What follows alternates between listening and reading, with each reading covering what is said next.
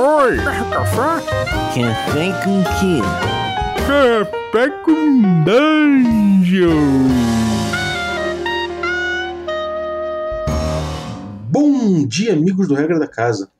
Estamos aqui para mais um Café com Dungeon, na sua manhã com muito RPG. Meu nome é Rafael Balbi e hoje eu estava precisando de café, então eu abri a portinha do meu armário onde eu guardo a minha borra de café e de repente abriu para um, uma plantação de café.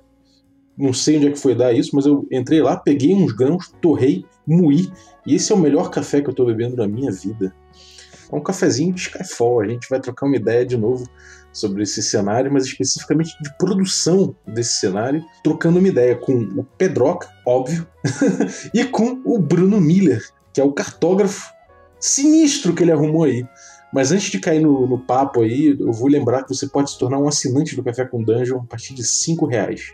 5 reais não são nada e você participa do nosso grupo de Telegram, que conta com uma comunidade muito maneira, trocando muita ideia sempre, muito movimentada, com pô, muito produtor de conteúdo, muita, sei lá, tem a greve das colunas. Então, cara, você encontra uma comunidade efervescente lá. Então, picpay.me barra café com dungeon e você passa a se tornar um assinante e ainda concorre a prêmios e sorteios dos nossos parceiros. Então não perca tempo. Mas vamos lá direto para o nosso episódio. Bem-vindo de novo, Pedroca! E aí, Balbi, pô, valeuzaço pelo convite, cara. Hoje mesmo eu tava ouvindo Café com Dungeon, tava ouvindo o episódio sobre Icewind Dale, tô me preparando aí para poder receber a, essa nova aventura. E hoje eu tô bebendo um, cara, um cafezinho com leite, com aquele leitinho de alpaca, aquela coisa suave, assim, da, do, do, do nosso planetinho de Valsh. E tô tranquilo, cara, porque hoje, na real, eu vou participar, mas a estrela não sou eu, cara. A estrela é o Bruno, velho. Puta merda. Porra, muito bem-vindo, Bruno. Eu, pô, assim, só, só antes de, de, de, você se apresentar, eu só vou falar o seguinte: o trabalho desse cara foi o trabalho de mapping mais fudido que eu vi na internet brasileira, cara. Muito absurdo. Então, cara, é, é tipo, com felicidade que, que você aceitou o convite, então bem-vindo aí. Poxa, valeu, Balbi, Pedroca, bom dia. Bom, eu tô tomando um, um café com leite também, acompanhando o Pedroca, mas o meu não tem nada de alpaca envolvido no, do caminho aqui. Só tô tentando me esquentar porque de repente resolveu fazer um frio danado por aqui. Cara, eu tô meio que feliz demais de ter essa recepção toda dos meus mapas. É uma é, uma, é muito legal ver a, a comunidade toda reagindo assim, porque é uma coisa que eu sempre fiz para mim. E, tipo, ver que tem muita gente do meio, assim, é, elogiando, vendo meus trabalhos e, e tipo, começar um, um, trabalho grande, assim, já mostrando as minhas coisas com, com Skyfall, é uma oportunidade muito muito legal, assim, que, tipo, foi uma surpresa para mim, mas tá sendo muito bacana trabalhar e quero continuar fazendo sem parar. e, cara, você, você é designer, ilustrador, é, conta aí tua, tua, teu background. Depende da, da versão oficial das coisas. eu sou eu sou formado em arte educação é, oficialmente eu sou professor, eu sou educador no SESC aqui de Bauru. Oh, é nóis, velho. Eu também. Of oficialmente eu sou arte educador, pô. ah, é, então. Tamo junto. Eu sou, eu sou formado em educação artística aqui pela, pela Unesp de Bauru. Depois que eu me formei, eu fui dar aula, dei aula em, em escola pública e tal. E eu voltei a estudar depois e me tornei designer. Eu entrei em design também na Unesp. Na real, eu sou formado em design de produto. Mas desde que eu me formei, eu só faço coisa de design gráfico. e, tipo, é o que eu curto demais, assim. Mas oficialmente, assim, nas minhas horas registradas no, no cartão de ponto, eu sou educador. E quando eu tô em casa, o que seria meu horário livre, é, meu horário vago, geralmente eu tô trabalhando com ilustração, que é o que eu curto fazer também. Maneiro, cara, maneiro. E, Pedroca, conta aí, cara, como é que foi esse, esse encontro? Cara, eu tava, eu tava pensando nisso esses dias e Acho que foi, foi totalmente por acaso, né, Bruno? Quem passou o teu contato, se eu não me engano, foi o Caldas, né? O Vinícius Caldas, que é um, do, um dos braços do Cozinha dos Tronos. E, e, cara, e se eu não me engano, o Bruno tinha feito um trabalho para ele de ilustração de divindades, se eu não me engano. Acho que foi isso, né? Foi, foi isso mesmo. E eu lembro que, tipo, ele me falou, tipo, ah, viu, o Pedroca tá procurando tal, ele me indicou, eu lembro que você postou no Facebook que estava procurando, ele me marcou numa postagem sua, uma coisa assim. Isso, e é. foi, foi de repente, assim. Foi muito, cara, foi muito. E, tipo, eu, eu, eu sabia na minha cabeça que eu queria um mapa de Skyfall belo, assim, tipo, uma parada pode, que possa ser impressa e colocada numa parede como uma obra de arte, assim, sabe? Eu acho isso era uma coisa que eu já tinha bem claro desde o começo, assim. E, e eu queria uma coisa bem diferente do que tinha comum, assim. Eu tinha visto alguns cenários de. Alguns mapas de alguns cenários e todos tinham um pouco daquela cara de mapa velho, assim, sabe? Que é o tipo de fantasia que eu. Ah, faz sentido, tudo, mas não é o que eu queria pra, Skyfall, assim. Skyfall acho que tem que encher o olho, sabe? É o que eu procuro para as ilustrações como um todo. E aí, quando eu vi o trabalho do Bruno e as cores, principalmente, eu falei, cara, é isso aí, é isso que eu quero, tá ligado? é exatamente isso. É, ele, ele, foge, um, ele foge bastante esteticamente do lugar comum que a gente tem de mapa medieval, né? Ele, ele realmente profundidade de, de, cor, quer dizer, o trabalho de cores, né, a profundidade do trabalho das cores é muito bem feito, mas dá para ver que tem outras preocupações aí, né? É... Ô Bruno, conta uma parada para mim, cara. Você, você fez um estudo aqui aparentemente não só do desenho da cidade, né, como a gente está acostumado a ver em mapa de fantasia de cidade, né, mas aparentemente você fez um trabalho também de arquitetura urbana nisso aqui, né? Isso. É, na real, isso é uma coisa que é, é bem importante quando você vai é, pensar numa, no mapa de cidade, porque você tem que pensar no tamanho que essa cidade vai ter. É, assim, falando um segredinho aqui, eu desenhei pouquíssimos mapas urbanos até hoje. O meu foco, acho que o, o, o, foco de muita gente que curte desenhar mapa de RPG e tal, é pensar naquele mapa mundi, aquele mapa regional, fazer as montanhas igual o Tolkien fazia, né? E a gente começa desse jeito. Então, fazer um mapa urbano é, é uma coisa que eu fiz poucas vezes, na real, esse é o, esse é o maior que eu fiz até agora. É, e ele apresentou, foi legal, assim, porque fazer um mapa desse tamanho me possibilitou estudar bastante, porque ele exige uma coisa de você que é muito diferente, porque se você está fazendo um mapa abstrato, um mapa abstrato, né, um mapa de uma região, você tem que falar, eu sei que aqui tem montanhas, eu sei que aqui tem um rio, é, eu sei o que tem no geral, assim. Mas quando você vai fazer um mapa de uma cidade, você tem que pensar, tá, eu tenho que desenhar as ruas, mas qual é o tamanho das quadras? Quantas pessoas vivem nesse lugar? É, qual é o tamanho da cidade em si? Né? Qual é o raio dela tal? E eu tive que. Eu comecei a estudar para fazer esse mapa. É, assim, a gente começa mesmo. Eu não, não, tenho nenhuma formação em arquitetura, eu sou, sou um curioso, assim, de ver esses assuntos mesmo, justamente por causa dos mapas. Mas eu comecei a pesquisar sobre Vitrúvio. Eu recebi umas indicações de uma amiga minha no Twitter, que eu, eu lembro que eu estava postando alguma coisa ou outra, assim, sobre cidades medievais. E tem estudos desde a Roma Antiga, de quais eram as melhores formas de uma cidade, qual é a estrutura ideal, a planta ideal de uma cidade, onde que a cidade se estabelece, é, qual é o formato das muralhas. E eu não tinha todos esses detalhes. Eu tinha, eu tinha, umas, eu tinha umas configurações visuais muito bacanas que o, que o Pedroca me mostrou no, texto, no texto de Alberic, né? Tipo, ah, são dois heptágonos concêntricos, é, e assim, eu tinha que partir disso. Eu tinha os heptágonos, tinha o lado de fora que tinha as fazendas, tinha alguns pontos de referência principais que era o que ele já tinha desenvolvido para o cenário. E eu comecei a rabiscar isso, né? Mas chegou num ponto que eu travei total. Eu parei assim, isso depois de uns, sei lá, umas duas semanas só no rascunho, só no papel. E eu lembro que para eu fazer o, o, estudo, eu costumo usar muito, para fazer mapa regional, pelo menos, eu costumo muito usar uma grade hexagonal, porque o hexágono ele vai te dar uma boa proporção de desenho tal, em termos de região, não é à toa que se usa tanto em Hexcrawl, né?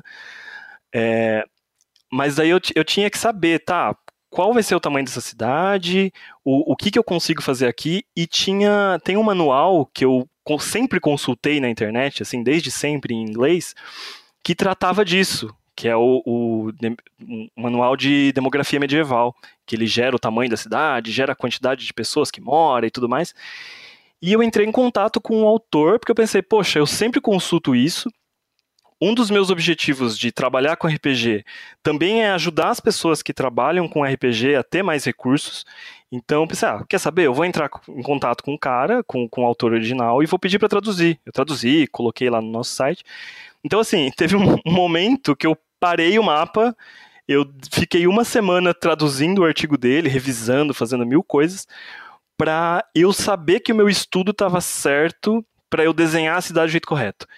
Então, eu aproveitei algumas coisas do estudo dele, levei em consideração. E assim, enquanto isso, eu ia trocando com o Pedroca, a gente ia sempre conversando e tal.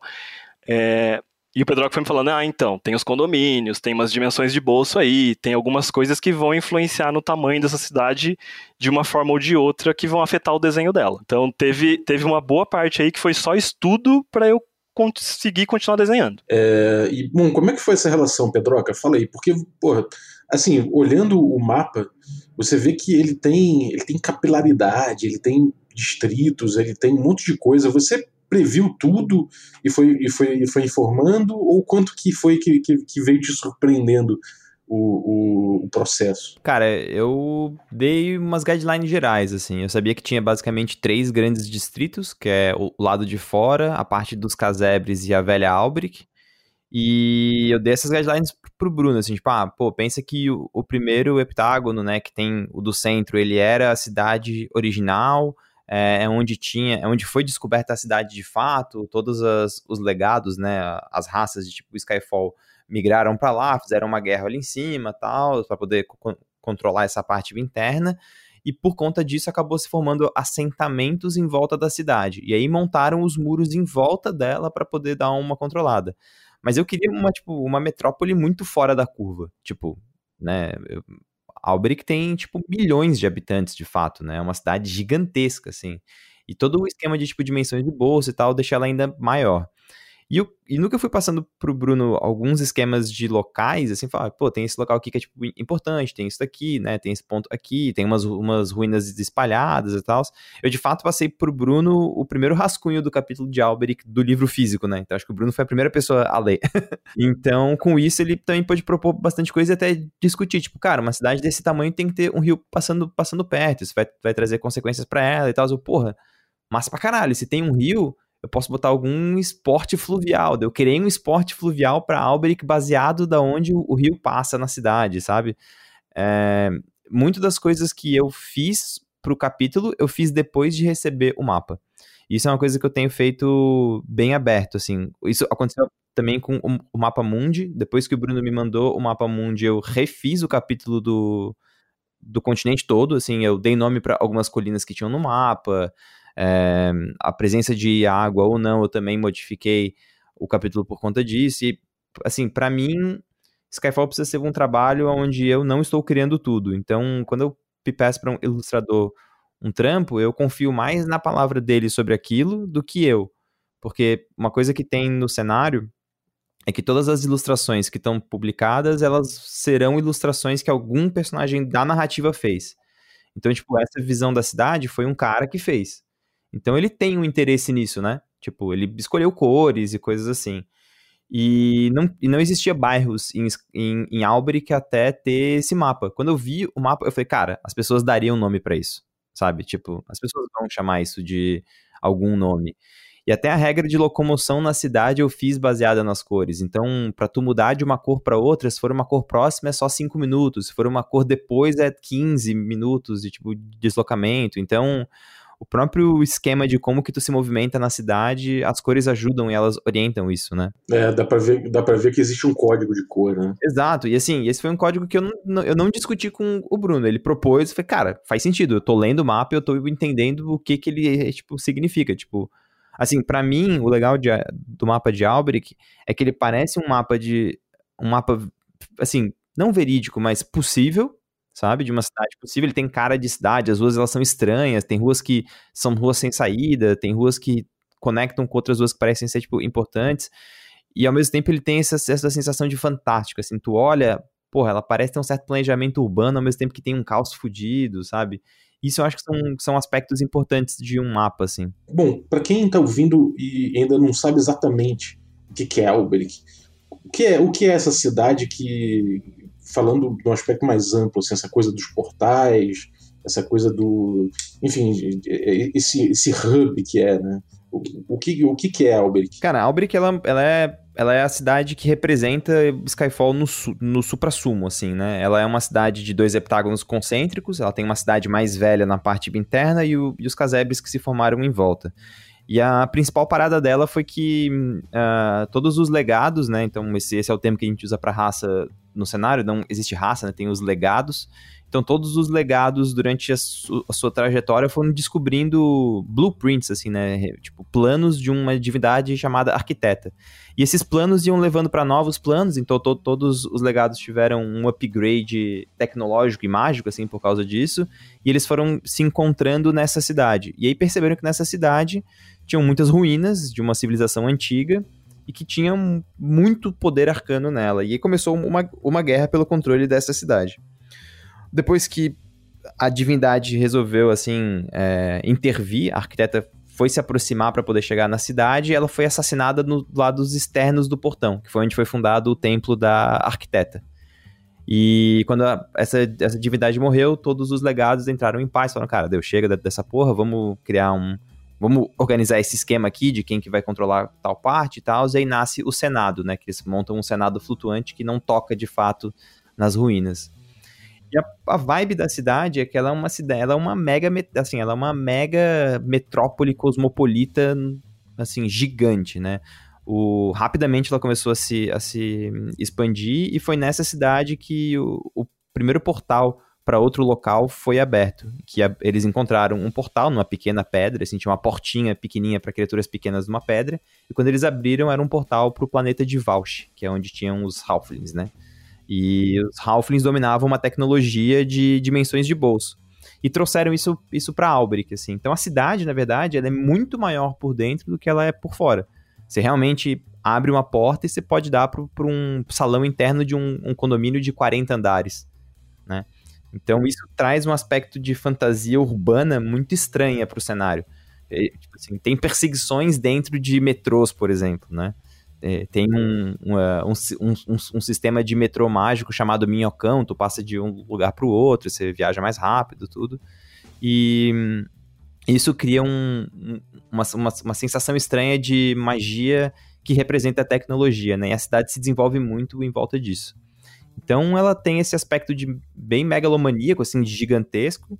E o nome dela, né? Eles, eles, eles falam que o nome da cidade é Alberic, e quem, na verdade, quem batizou a cidade, isso que é mais engraçado, foi o Bruno. Por quê? Porque originalmente o nome da cidade era Alberic. E ele falou, cara, por que, que o nome da cidade é Alberic? Eu falei, cara, sei lá, não sei. Ele falou, pô, eles podiam ter batizado por causa do rio, né?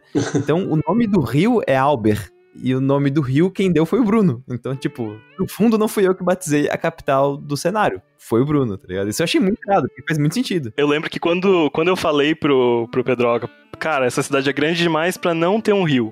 É, isso veio da, do estudo que eu fiz. Tipo, se você vai construir uma cidade, uma das coisas que determina a fundação de uma cidade é o acesso a recursos.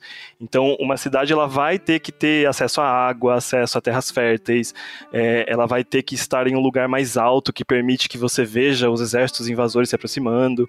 Então, como era uma cidade de milhões de habitantes, eu falei, ah, cara, eu vou colocar um rio aí, tá? Aí eu, eu mandei um rascunho para ele e tal. Depois ele falou, ah, tá, manda pra mim o nome depois do rio. Eu falei, ah, tá bom, vou batizar. Eu fiquei ruminando muito, falei, quer saber? Eu acho que a cidade, o nome viria do rio, porque é muito comum isso, de, de os nomes virem de, de, de características geográficas locais. E o rio se chama Alber, então no, no retcon que, que, que o Pedroca fez aí, o nome da cidade veio do Rio. Só que eu não determinei quem é Albert e por que é Albert. Então isso aí vai ficar com o Pedroca. É, então. E aí eu tava pensando até nisso, assim, tipo, ah, pô, o nome é Alberic, né? Então esse ICH talvez seja uma, uma coisa que em alguma língua específica significa talvez dádiva de, né? Ou filho de. Então eu pensei, cara, talvez eu use, eu use isso em alguns nomes de personagem, assim, sabe? Então eu já fiquei com isso na cabeça, cara. Em algum momento eu vou usar essa porra. Muito foda. Vocês estão fazendo uma jam criativa, cara. É o MC, é, é o MC Miller e Pedroca. mas, mas, cara, isso, isso eu acho que, assim, do trabalho que, que o Bruno fez, é uma das coisas que eu, que eu achei mais legais, assim. Ele me propunha umas coisas, eu falei, cara, faz porque eu acho que você vai conseguir propor isso melhor do que eu poderia propor. Porque eu não, eu não consigo olhar para um mapa de cidade e ter as ideias que um cara que desenvolve mapas vai ter. Mas eu consigo olhar para um mapa de cidade e pensar em conflitos, que é o meu trabalho como tipo Dungeon Master e, e como escritor, né? Então eu falei, cara, talvez eu consiga trabalhar melhor se ele me trazer uma coisa. E ele me fez várias propostas. Eu falei, cara, beleza, agora. Assim, eu fiquei com vontade de escrever um suplemento inteiro baseado no mapa que ele fez, sabe? Um crawl nervoso, né? E, e assim, a gente até discutiu sobre a malha hexagonal, né? Se ia ficar ou não. E no, e no fundo ficou. E, cara, foi perfeito, assim. Eu, eu tô mestrando Três Portas, né? Que é uma, um, um spin-off da, tipo, campanha principal. Eu tô mestrando em live. E, bom, a primeira coisa foi que todo mundo surtou com o mapa, né? Quando o mapa apareceu, a- o chat enlouqueceu. E, ao mesmo tempo, ele- os hexágonos têm me ajudado muito, cara. Porque eu rolo eventos aleatórios baseados em hexágono. E em cidade, sabe? É um, é um city crawl mesmo, assim. Então isso foi muito legal, foi muito, muito massa. E eu quero escrever uma tipo, aventura pra usar esse mapa, sabe? Maneiríssimo, cara. E, e, Bruno, me fala uma coisa, cara. É, aparentemente você trabalhou aqui, quer dizer, com certeza, você trabalhou esse mapa em várias camadas criativas diferentes, né? Dá pra ver que há uma camada de realmente arquitetônica, de arquitetura urbana, há essa outra que você falou de que é mais uma coisa geográfica de você analisar o terreno, analisar a necessidade de um rio para a cidade crescer, ponto estratégico. Há também uma camada aí, certamente, com que você veio trabalhando esses, esses, esses inputs criativos do Pedroca, né, essas necessidades do, do projeto. E como é que foi esse, esse, esse trabalho? É, provavelmente uma parte geométrica, dá para ver que você tem um, um, trabalho geométrico muito interessante em cima disso. Como é que foram essas camadas de trabalho que você fez e como é que foi o processo? Falando da, do, do processo junto com as camadas, assim, porque as coisas são, são intercaladas, é, basicamente eu tinha que pensar a partir dos conceitos que o, que o Pedroca tinha me passado. Então ele me passou, ah, a cidade são dois heptágonos concêntricos, o primeiro é mais antigo, o, o exterior é mais, é mais recente e tal, e é bem mais recente, né, pela, pelo histórico da cidade. Então, se a cidade. Eu, eu, tinha que pensar a partir dessa lógica da história que ele tinha me passado. Então, foi realmente um processo de, de conversa. Assim. Ele ia me passando, eu devolvia, enfim. É, eu tinha que pensar o seguinte: tá, a velha Albert, é uma cidade bem mais antiga, e ela provavelmente ela foi fundada nesse lugar é, com um planejamento específico. Então, a velha Alberic, ela tem essa característica de ser extremamente geométrica. Você pode ver que no mapa ela tem, as, ela tem retas que seguem ordens específicas, é, existem alguns padrões geométricos que eles talvez não sejam vistos no, no mapa final, mas eles estão por baixo. São, são linhas guias que, que me ajudaram. Então, tem vários heptagramas concêntricos também, tem vários outros heptágonos concêntricos que, que me ajudaram a, a formar essa estrutura, porque eu tinha que pensar, é, a partir das diretrizes que eu tinha estudado e que o Pedroca tinha me passado, que era o seguinte: é, uma das coisas que eu aprendi é que as cidades antigas, sempre que tinha um rio passando por dentro da cidade, é, a ágora ou a praça central, que seja, ela tinha que ficar muito perto desse rio. Porque o rio ele era importante tanto para o comércio quanto para reunir a população. A cidade ela também tem que ter uma praça. Isso é uma coisa que estudando assim você descobre, você fica besta de pensar, tipo, é óbvio algumas coisas. É, mas tipo, uma cidade antiga, a a praça principal da cidade antiga, ela tem que ser grande o suficiente para caber a população inteira na praça, que é o lugar de reunião pública. Então, eu, eu, calculei ali mais ou menos quantas pessoas caberiam na velha Alberic para saber o tamanho da praça central. É, se tem o, o, o Senado flutuante, é, acaba tendo essa praça, essa praça abaixo dele que eu lembro que, que no comecinho, assim, não tinha essa praça central. O, o Pedroca tinha falado pra mim, ó, tem o Senado aí, aí eu fui colocando, assim, uma praça, eu fui vendo que ele foi deixando, falei, ah, então agora vai ter uma praça. é, e, assim, outras coisas, conforme eu fui desenhando, é, eu tinha que pensar, tá, como é que essa cidade foi formada? Então, ela, ela partiu do centro para fora, é, então, as, as cidades, as, as, estradas principais que ligavam a cidade com outras cidades de outras regiões de Opath é, são estradas, realmente, são, são vias mais largas. Então, eu tive, eu tive um trabalho de fazer os cálculos lá no, no Illustrator, que é o programa que eu usei para desenhar, de saber, tá, se eu fizer, com tra trabalho de escala, né, se eu fizer uma rua de tantos milímetros, é, isso aqui vai representar X metros. Então eu tinha que começar das estradas, que eram as mais largas e as mais antigas. É, a partir das estradas, que são as mais retas e as mais diretas, eu começava a pensar nessas avenidas, só que eu ia construindo essas avenidas a partir de um relevo meio aleatório assim que eu tinha criado. Então eu coloquei em alguns lugares, ah, aqui vai ter um morro, aqui vai ter um morro. É, eu fui pensando nessas avenidas principais, contornando esses morros. É, e a partir daí eu ia fazendo é, um, um, processo de capilarizar essas vias, das, das, mais organizadas e mais retas, que estariam mais próximas das estradas principais e da cidade central, para as é, ruas realmente caóticas, que eu, que eu, lembro que era uma coisa que o Pedroca sempre enfatizou assim. Não, são muitos povos diferentes, são muitos legados diferentes aí convivendo, então é, as, essas, essa característica de Albrecht é ser esse caos. Aí eu pensei, tá, não dá para ser um caos absoluto, mas dá para ser um caos mais ou menos organizado. Cara, deixa eu, deixa eu aproveitar e fazer um, uma tipo, interrupção, porque assim, pensando do outro lado do lore do cenário, né? É, todas, todas, as, todas as cidades de, de, de Opaf, do tipo continente, tem uma, uma vereda central, né? Que é uma avenida central.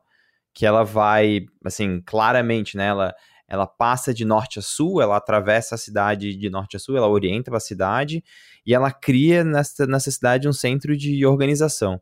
E isso tem muito a ver com o lore do, do, do cenário, porque quem funda a a, civilização no começo de tipo Skyfall são os anjos, né? São os serafs que são aqueles que cantam o cântico da ordem, que é uma outra divindade. Então, quando ele me mostrou uh, como estava indo o mapa, eu falei, cara, eu nem precisei falar isso para ele para poder mostrar que tem que existir ordem numa cidade antiga, sabe?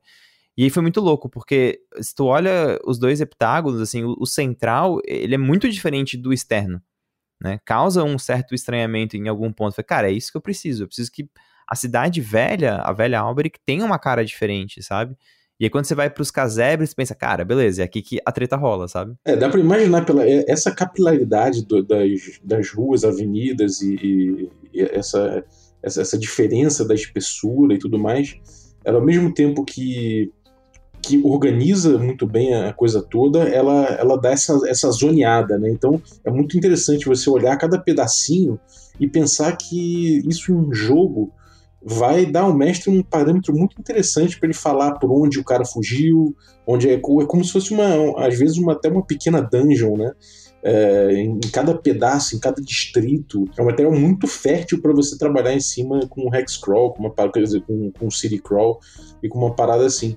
É, como é que foi essa coisa de você de você trabalhar? Quer dizer, volta aí pro teu processo estava falando das linhas, né, da capilaridade, justamente desse, dessa, dessa coisa toda. E aí, como é que você continua? Ah, não, daí basicamente eu estava falando dos caos, caos organizado, né? Tem, tem uma, um, um, elemento que eu acabei enviando depois pro, pro Pedroca, porque assim, eram anotações que eu fazia para eu entender como que eu estava construindo a cidade.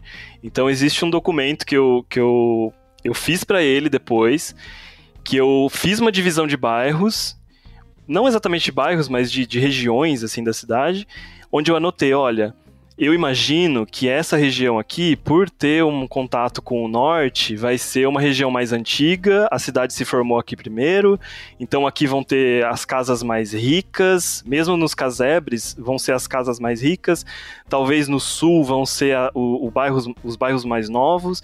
Então, as partes externas, assim, onde estão as partes externas de dentro, né, os casebres ali, seriam. Eu fui fazendo meio que compartimentos assim de acordo com o que eu imagino que a cidade teria se formado. Então, são vários tipos de caos diferentes, por assim dizer. Então, é, a maneira que as, que as ruas são organizadas no setor sul ali dos casebres é diferente da maneira que está no nordeste da cidade, o que também é diferente de onde tá, onde tem um morro, por exemplo. A configuração das ruas ela tem que ser diferente, ela tem que seguir o relevo. É, eu tenho que imaginar, ah, se esse bairro aqui ele é mais antigo, talvez tenha tido um tempo aí de ou, ou, as coisas elas foram feitas de uma vez e as ruas são todas bagunçadas, ou é um bairro mais novo e por, por ser mais recente, talvez eles tenham tido mais tempo para planejar esse bairro. Então as ruas são mais retas, as coisas são mais, mais organizadas, tem um parque ali, tem uma praça ali, alguma coisa desse tipo. Então é, eu fui. Era, era um processo de devolução, assim tanto do que eu estava fazendo e eu vi o que o Pedroca comentava, quanto de algumas coisas que eu tinha pensado antes e depois eu ia, eu ia revisando assim até, até estabelecer. E o que, de fantástico tem é, influenciou na, na, na, no teu desenho? É, a gente tem aí muito material, obviamente, de, desse trabalho urbanístico, Agora, a parte fantástica, assim, o que que, o que, que te o, que, que te influenciou mais, assim, e, e, alguns traços curiosos, assim, que, a, que essa, toda essa coisa dos portais e, e, sei lá, de templos e de coisas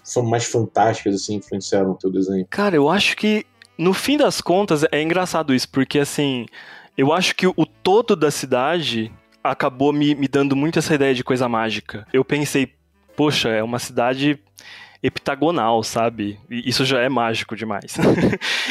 eu, não sei se o, se o Pedroca chegou a ver isso em algum lugar tal, mas quando eu tava estudando, acho que eu não comentei isso com ele, mas é, quando eu tava estudando, o Vitrúvio, ele dizia que o formato ideal, perfeito de uma cidade antiga era um octágono pensei, poxa, faltou um lado não, aí. Não, mas é, mas é proposital, cara. não, eu entendi, só entendi, claro. Exatamente isso, tipo, eu já tinha desde o começo bem claro que eu queria um pouco dessa coisa meio cacofônica, assim, sabe? Então, de fato, quando eu vi a questão, é, assim, de, da perfeição vitru, vit, vitruviana no, no, tipo, octágono, eu falei, cara, tem que ter um a menos, tá ligado? e é uma coisa que a gente não, não conversou, a gente não falou sobre isso. É, não. Sobre ah, o Vitruvio isso, Vitruvio aquilo. Não, isso foi uma coisa interna minha, assim, que eu falei, tá, eu vou, eu vou estudar os princípios dele para construir a cidade. Então, assim, é engraçado, porque quando eu mostrei é, esse mapa para outras pessoas, assim, no meu processo, eu ia mostrando para outros colegas tal. É, todo mundo falava para mim, nossa, mas tá muito mágico por causa das cores tal. Então eu tentei fazer uma coisa bastante pé no chão. Eu acho que por, por eu estar tá usando aquele estudo que o cara fez, que eu traduzi e tal, que tentava fazer uma coisa mais realista, eu tentei manter uma lógica bem, bem mais. É, tá, eu preciso pensar nessa cidade de forma mais estruturada. E aí eu vou deixar a parte, a parte mágica pro, pro Pedroca inserir. Então, tipo assim, muitas das coisas mágicas, elas acabam, na real, facilitando é, o meu processo, porque se eu fosse é, fazer os. pensar em todos os templos que existiriam nessa cidade, a cidade teria muitos, mas muitos mais praças, muitos mais lugares abertos e coisas assim. Mas levando em consideração a questão dessas outras dimensões que dentro que, que existem em Alberic, essas entradas por portais, é, eu não preciso disso. Eu, eu posso ter essas praças dentro desses portais. Porque uma cidade real, ela teria que ter uma praça relativamente grande em volta de um templo, justamente porque ela teria que envolver esses fiéis, ela teria que ter espaço para culto e coisas assim. Então, acho que a principal influência mágica foi pensar nessas dimensões, assim, porque uma cidade ela também teria umas áreas verdes muito maiores, uma cidade planejada, assim. Mas Alberic pode ter isso dentro de portais. Fora que tem uma floresta ali que foi, foi meio que surgindo no meio do caminho ali também. É, e, e, que, porra, deu, assim, ideia para muito plot, sabe? Que também é muito bom. Tipo, ah, ter uma, ter uma floresta em um ambiente, assim, urbano permite outros tipos de aventura também, né? Eu ia perguntar justamente dessa floresta, porque ela tem. Ela, você vê que a cidade ela, ela, fico, ela foi criada num lugar onde provavelmente teria essa, essa mata já, né? E aí dentro do muro tem um pedacinho ali Uh, ali no, no, no, sudeste ali tem um, tem um pedacinho de mata e na parte interna ali na, na, na, região mais antiga da cidade dentro da murada na região nor nordeste tem outra outro, outro pedaço de floresta né? Como é que como é que você pensou? Como, de onde veio essa ideia e como é que vocês pensaram nisso aí? As matas assim algumas das coisas elas precisam meio que surgir de forma aleatória. Não dá para você planejar absolutamente tudo na cidade.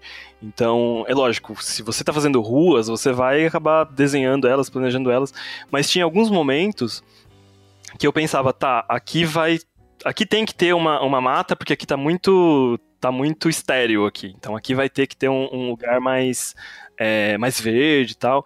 Só que como o Pedroca me, me, passava muito essa ideia de ser uma coisa muito cosmopolita, eu pensava, eu, eu imaginava muito Alberic sem tantas áreas verdes. Então, é, algumas dessas áreas verdes surgiram de forma quase aleatória quando eu estava nas últimas etapas do mapa, assim, é, a hora que eu estava pintando o mapa. Então, as principais, elas existiam lá no comecinho, tá? Eu ia desenhando em torno delas tal. Mas muitas delas, a hora que eu fui, por ser uma cidade planejada em muitos, muitos aspectos ali, a hora que eu tava pintando, eu pegava, tá, esse aqui, esse quarteirão aqui vai ser, vai ser a verde. Aí tem alguns, alguns momentos assim que você tem que, que acabar é, colocando essas coisas de forma aleatória, porque senão você acaba ficando doido. Porque se eu fosse realmente estudar cada pedacinho minúsculo da cidade para pensar nessas estruturas, o mapa ele não ia demorar um mês para ser feito como foi. Seriam seis meses aí para eu fazer tudo. Não, e aí vem, e aí vem uma, umas, umas coisas muito massas, assim, tipo, quando ele, quando ele posicionou o templo de Ruedin, que fica ali na parte nordeste mesmo, de tipo Velha Alberic, é, porra, na hora eu, eu pensei, cara, isso é um ponto importante de lore. Eu preciso resolver isso em lore, né? E aí é, é, muito louco, assim, porque o, na história, Ruedin foi um titã que abriu um portal para Alberic para poder proteger os filhos deles, né? Que são um dos legados, que são os, os Urodelos, que chama. Que são como se fossem os meio elementais do cenário, mas eles são lagartinhos pequenininhos, assim. E, pô, ele vem pra cidade, causa um caos fudido e ele morre na cidade, né? Ele, assim, a essência dele morre na cidade, o corpo dele fica ainda no, no plano elemental, lutando contra os outros vilões lá. E eu pensei, porra, onde ele morrer tem que, tem que ter um templo erguido para ele. E quando ele mostrou esse desenho de onde estava o templo, a floresta em volta, eu pensei, cara, isso é uma quebra boa para poder mostrar um poder elemental forte, né? Assim, aonde tem um. Vai, onde tem um corpo de um titã, cresce uma floresta numa cidade. Então talvez a floresta fosse anterior, mas ela fica mais exuberante no momento que o titã morre, ou o titã morre e a floresta cresce, enfim, né? Acho que cria-se uma estrutura interessante de, de mapa na medida que eu vou conectando com o lore, né? Então isso também, isso também cria umas coisas interessantes. E tem outro detalhe também que eu achei muito foda, que é onde normalmente onde tem uma área verde, assim, ou melhor, onde tem ruína tem área verde, né? Isso é uma coisa que também acabou ficando colocada, assim, uh, Skyfall como um todo, né? O Path tem muitas ruínas, assim, de tipo civilizações antigas, e nessa região de Alberic é onde tem essas ruínas dos Elefos, que são esses homens elefantes de quatro braços que moravam na cidade anterior à chegada dos outros legados, e eles têm várias ruínas espalhadas. E é muito louco porque parece que a entrada para as ruínas foi preservada, tipo, não tem casas em volta, por exemplo, né? É onde tem uma praça, por exemplo. Então, isso também cria um clima para a cidade interessante, porque a gente tem um local de confraternização de pessoas, que é uma praça, que é o local também para onde os aventureiros vão, né, para poder começar a se aventurar em ruínas antigas. Então a gente tem, assim, pensando dentro da narrativa, cara, desde pequeno quem cresce em Alberic cresce com aventureiros entrando em ruínas do seu lado, sabe? Uma, uma coisa que pode acontecer durante a semana é você ir para a praça para poder ver os diferentes grupos de aventureiros que entram em ruínas ou que saem delas. Então você também vive aquela melancolia de ver um grupo retornando incompleto, né? Porra, todo surrado, de repente ele não conseguiu avançar muito, negociando informações com outros. Isso cria para para a cidade um ambiente de fantasia, né? Assim, as pessoas vivem com isso, elas crescem com isso. E, e esse código de cores aí, como é que funciona? Ele é um código, não é? Como é, como é que funciona? E porque determinadas partes estão mais roxinhas, outras estão, estão azuis, aí tem uma parte mais amarela. Com, com que tem a ver isso? Então, na real, eu, eu poderia muito bem dizer que, ah, não, tem, tem um código secreto de cores aí, mas não tem, não tem um, um código secreto de cores. É mais porque quando eu fiz o documento para o Pedroca é, explicando o que eu acho que teria em cada região, é, ele foi feito mais ou menos nessa divisão de cores que, que ficaram no mapa final. Então, o mapa final, ele não tem as informações que eu mandei de anotação para Pedroca. Então, tem coisas que podem ser acrescentadas depois, nomes de bairros ou coisas assim, mas assim, o, ele não tem exatamente um código de cores. Eu, eu pensei muito, assim, um, uma coisa que eu usei internamente, como eu queria ter uma. Eu queria passar essa ideia de ser uma cidade mágica. É, então eu, eu ia mostrar isso não só através da forma dela, mas através das cores também. Então, é, ele é, de certa forma, ainda que não seja tão saturado assim, é, são as cores do arco-íris em círculo, assim, mais ou menos. É, mas principalmente porque, como eram muitos bairros é, que eu tinha que representar de uma vez, eu tinha que ter uma variação de cor muito grande. Então, como eu já ia ter a cor, o verde do ambiente externo, eu ia ter o verde da floresta, é, eu tinha o azul do rio. Então, eu tinha que fazer com cores bem, assim, disparatadas entre si e que ficasse de forma harmoniosa. Então, ele é um, um, um círculo, assim, é, usando mais ou menos as cores do arco-íris para ter uma, uma, diferencial de tonalidade ali entre elas para representar é, o que são esses, o que seriam essas divisões de vizinhanças, de bairros. É, esse acho que é, bom, é o único continente que eu me dei ao trabalho de tipo desenvolver o cenário. Ainda botei uma Ainda botei uma porra de uma, de uma, de uma chuva mágica em volta para não ter outros, entendeu? Tipo, é isso aí, é o que tem. E aí o jogador pode, pode viajar em cima um pouquinho também, né? Maneiro.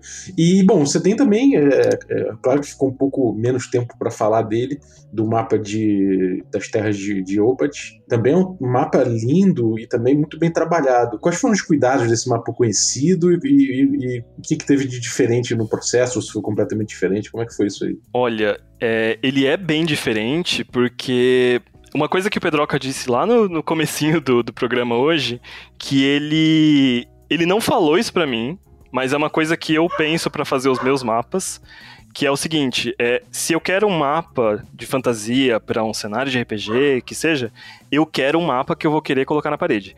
Então, uma definição que a gente tinha é, esse mapa tem que ser bonito. É, a maior diferença desse do mapa de Opath é que esse mapa específico, eu, o Pedro me passou uma referência. Ele passou um desenho, falou: ó, esse aqui é o formato, é, tem essa, essa configuração aqui, tem esses pontos mais específicos. Então, eu fiz o mapa em cima de um rascunho que ele me passou e fui fazendo algumas alterações, algumas sugestões ali por saber como que a, a geografia se comportaria, tal, algumas coisas que teriam que acontecer no mapa para ele funcionar do jeito que o Pedroca queria. Então, em termos de, assim, acho que a maior diferença de um para o outro é, eu estava até checando o, o, o, nosso histórico de conversa hoje, Pedroca, para eu, eu ver a, o que, que eu tinha feito de diferente dos dois. Ah, o Balbi vai perguntar isso. É, teve a, a conversa pro mapa de Opath, ela foi muito mais, é, não vou dizer rápida, mas ela foi muito mais intensa. Então eu fazia uma alteração, o Pedro falava, não, coloque isso aqui, muda isso de posição, tal, porque você está lidando com um território muito grande. Então qualquer alteração pequenininha que você faz, você está movendo, sei lá, 100, 200 quilômetros. Então, a atenção ali tem que ser muito mais, mais fina, né? É, e aí, assim, em termos de histórico também, uh, tinha um agravante, entre aspas, que é, eu teria que usar um... Ele teria que fazer em cima do modelo que eu mandei, porque a primeira temporada foi gravada em cima do modelo que eu usei. Assim, não teria muito como mudar coisas de lugar, né? Tipo assim, ah, vamos jogar esse deserto pra cá. Eu falei, não, cara, já falei que o deserto fica no tipo, norte, ele não, né, ele, ele não tem como. A gente não chegou a discutir isso, né? Né, exatamente. Mas um exemplo, assim, né? Algumas coisas teriam que acontecer dessa forma. Mas, por exemplo, coisas como é, o próprio deserto de Mirmir, que fica no topo do mapa, né? Ele é um, um deserto que está no norte, então, de certa forma, talvez mostra que existe um. que o continente Opaf está no sul, talvez, né? Porque, sei lá, talvez a linha do centro ali é onde tem uma concentração maior de calor, a gente tem um deserto, enfim. Eu sei que a gente discutiu a questão de que, ah, é importante ter uma cordilheira que separe esses dois climas, né? Aí eu, porra, boa. Aí ele me fez a proposta e falei, caralho, velho, pô, agora eu tenho mais um local de lore para poder debater, tipo, o que que tem nessas, nessas montanhas entre a República de, de Wamawina e o deserto de Mirmi? Pô, tem que ter alguma coisa maneira, sabe? Eu comecei a pirar um, um pouco nisso, assim. E hum, o primeiro rascunho, não o rascunho, mas a primeira ideia do mapa, na verdade, eu, eu, eu tive olhando para um drink, assim, né? Eu tava em viagem de família. Acho que eu te falei isso, né, Bruno? Eu não lembro. Mas a primeira ideia foi assim: eu tava tomando um drink chamado Alexander e ele vai canela em cima. Eu olhei pra canela e falei, porra, isso aqui parece um mapa. Aí eu bati uma foto. E aí o primeiro rascunho que eu fiz foi realmente desenhando em cima daquilo. E aí montou uma coisa bem caótica, assim. Tanto que quando. É, o Bruno começou a, a, me passar os rascunhos do mapa já na tipo, versão que ele tava montando, eu fazia referência àquela primeira imagem. Tipo, cara, parece caótico o suficiente para parecer ter sido gerado aleatoriamente, assim. E a resposta sempre era assim, né? Tipo, cara, isso parece orgânico, parece natural, assim. A costa parece bem natural, tem várias entradas. para mim era super importante que a costa tivesse muitas possibilidades de jogo, então eu sempre olho para a costa e vejo se ela tá num, em um hex interessante, porque tem muitas praias em, em, em Opaf, né? Então, assim, quando eu olhei para isso, falei, cara, dá pra, dá pra trabalhar bem com isso, sabe? E o que, que você teve de dificuldade aí pra, pra fazer? Qual foram os desafios? Não vou falar dificuldades, né? Mas qual foram os desafios que você teve aí maiores para fazer esse mapa mundo, o Bruno? não foi exatamente uma dificuldade, mas foi uma coisa que eu tive que, que lidar bastante assim, é que eu sabia que não seria um mapa de fantasia tradicional, de parecer um mapa velho, um mapa antigo.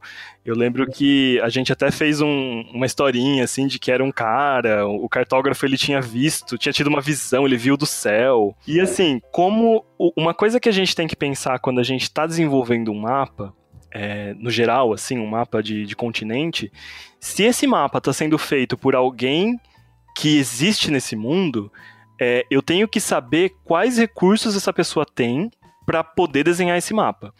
Então, é, é muito comum hoje em dia, eu vejo assim, eu participo de muitos grupos no Facebook e, e na internet assim de, de, cartografia, tem uma galera que faz mapa medieval e que desenha como se fosse Google Maps, sabe? Fica, gente, mas se esse mapa está sendo feito por alguém de lá, a pessoa não tem uma visão de satélite, ela não vai saber que, que as Ilhas do Dragão tem um, a configuração perfeita de um dragão numa pose específica. Só que esse mapa que, que o mapa de Opace, ele foi feito por alguém que viu o continente do céu em uma visão.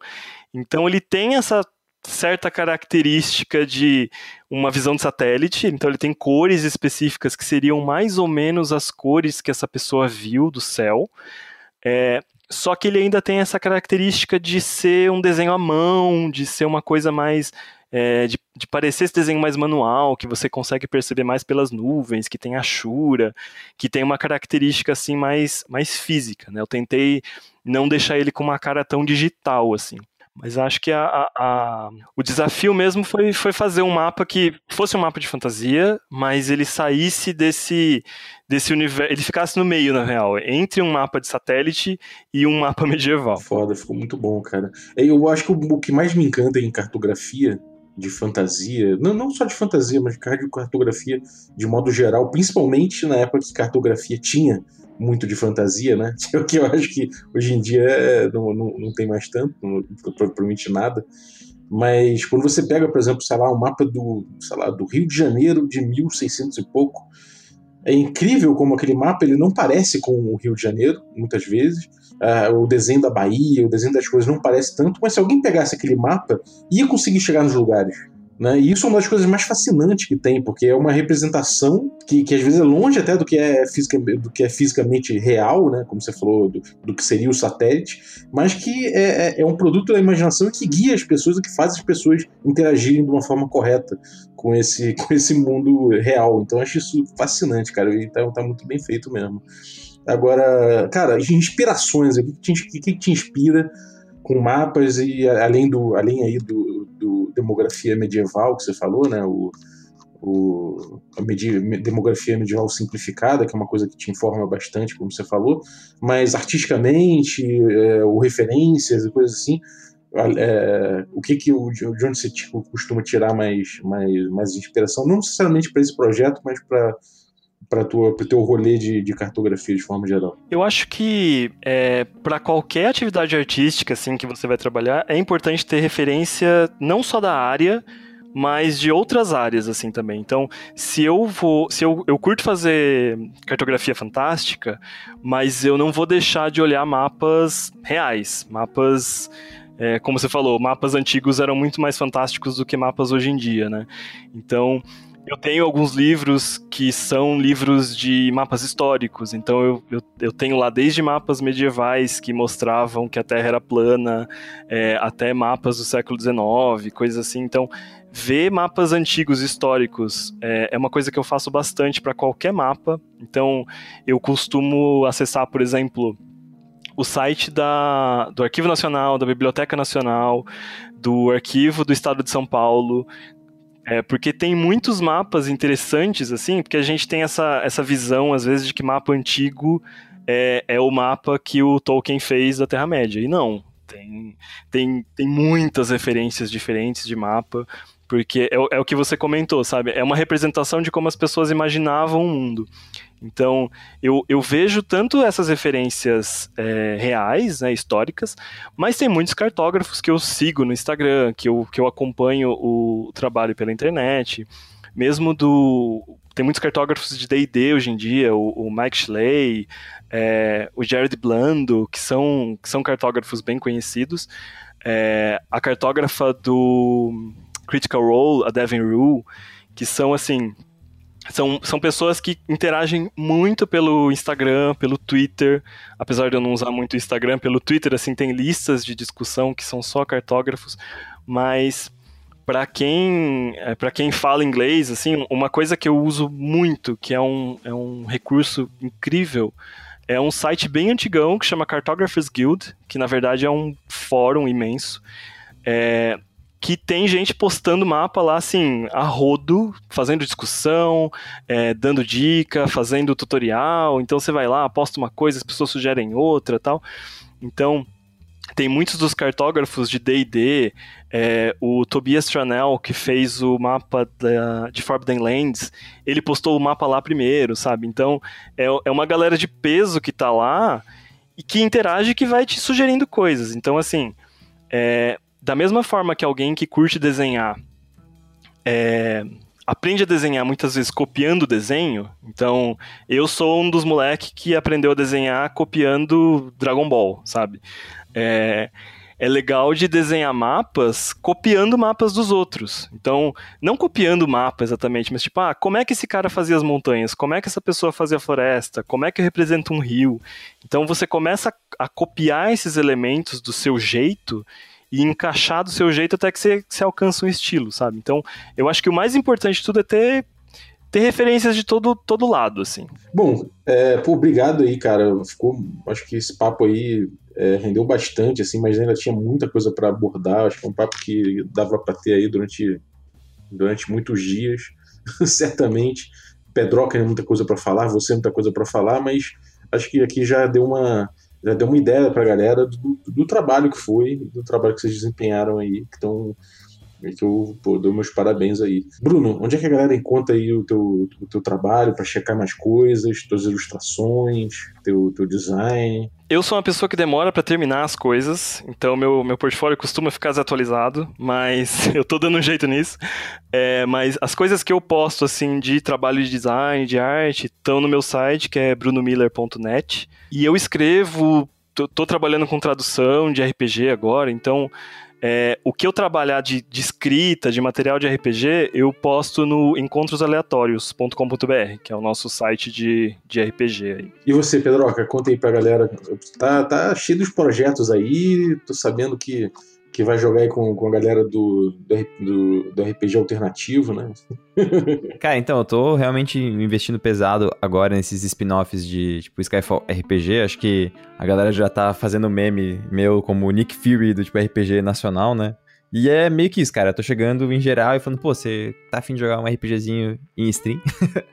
e tô fazendo várias, várias lives, todas relacionadas a Skyfall, mas sempre spin-offs. Elas podem ser aproveitadas como produto solitário, assim, né? Como Uh, que a gente acha chamando de crônica, né? Então ela é crônica ali de 3, 4 episódios e fechou, né? Ela fecha em si mesmo, mas está relacionado com a, com a, campanha da primeira temporada e tudo isso para poder preparar para o financiamento coletivo da segunda temporada, que a gente vai fazer ainda esse ano, mas por conta do Covid a gente resolveu respeitar não só distanciamento social, mas também respeitar o momento de luto de algumas famílias, tudo para a gente poder ficar mais reservado e se preparar para esse segundo, uh, ah, para essa volta, né? Para essa segunda temporada. Mas basicamente twitch.tv barra Pedroca, onde eu faço as lives. É, tem também podcast, tem tipo YouTube, tudo Messi Pedroca. E as mesas vão todas pro Formação Fireball, né? Então youtube.com barra Formação Fireball, onde eu e o Roxo também fazendo vídeo nesse momento só das mesas, né? Então as mesas também estão servindo para poder manter o canal ativo aí enquanto a gente não pode voltar a gravar. Mas eu tô, cara, eu tô full dedicado a Skyfall agora. É, no primeiro trimestre de 2021 sai o livro físico e vai ter o, as artes do Bruno lá, né? Eu já quero talvez fazer mais mapas, Bruno, a gente vai conversar em breve aí. tá sendo bem legal trabalhar só com tipo, o Skyfall nesse ponto, porque a galera também tá vendo desenvolver o cenário, né? Acho que quem viu na primeira temporada, quem viu no, no financiamento e olha agora, vê que é um cenário muito mais robusto e maduro, assim, né? É, o pessoal da própria Jambô que tava assistindo falando, porra, cara, que massa, tipo, tem várias, várias camadas do cenário. E eu tô bem contente porque tá, tô trazendo várias pessoas de vários lugares diferentes para poder, uh, enfim, fazer. para colaborar, né? No fundo é uma, uma grande colaboração. Maneiro, cara. Parabéns aí pelo, pelo rolê de vocês. Parabéns pelo Skyfall, parabéns pelos, pelas streams aí, pelo alcance. Então, mais que merecido. E é isso aí. Galera, você que ficou ouvindo aí até agora, queria agradecer você também pela audiência e também agradecer aos nossos assinantes que permitem o podcast estar tá aí funcionando até agora. Então, pô, muito obrigado aos Café Expresso, aos Café com Creme e aos nossos Café Gourmet, Ricardo Mate, o Adriel Lucas, Rafael Cruz, Erasmo Barros, Abid Júnior, Francioli Araújo, Rafael Caetano Mingorance, Chertes Lins, Pedro Cocola, Diogo Nogueira, Ulisses Pacheco, Matheus Hamilton de Souza e Denis Lima. Galera, muitíssimo obrigado. E é isso aí. Até a próxima. Um abraço.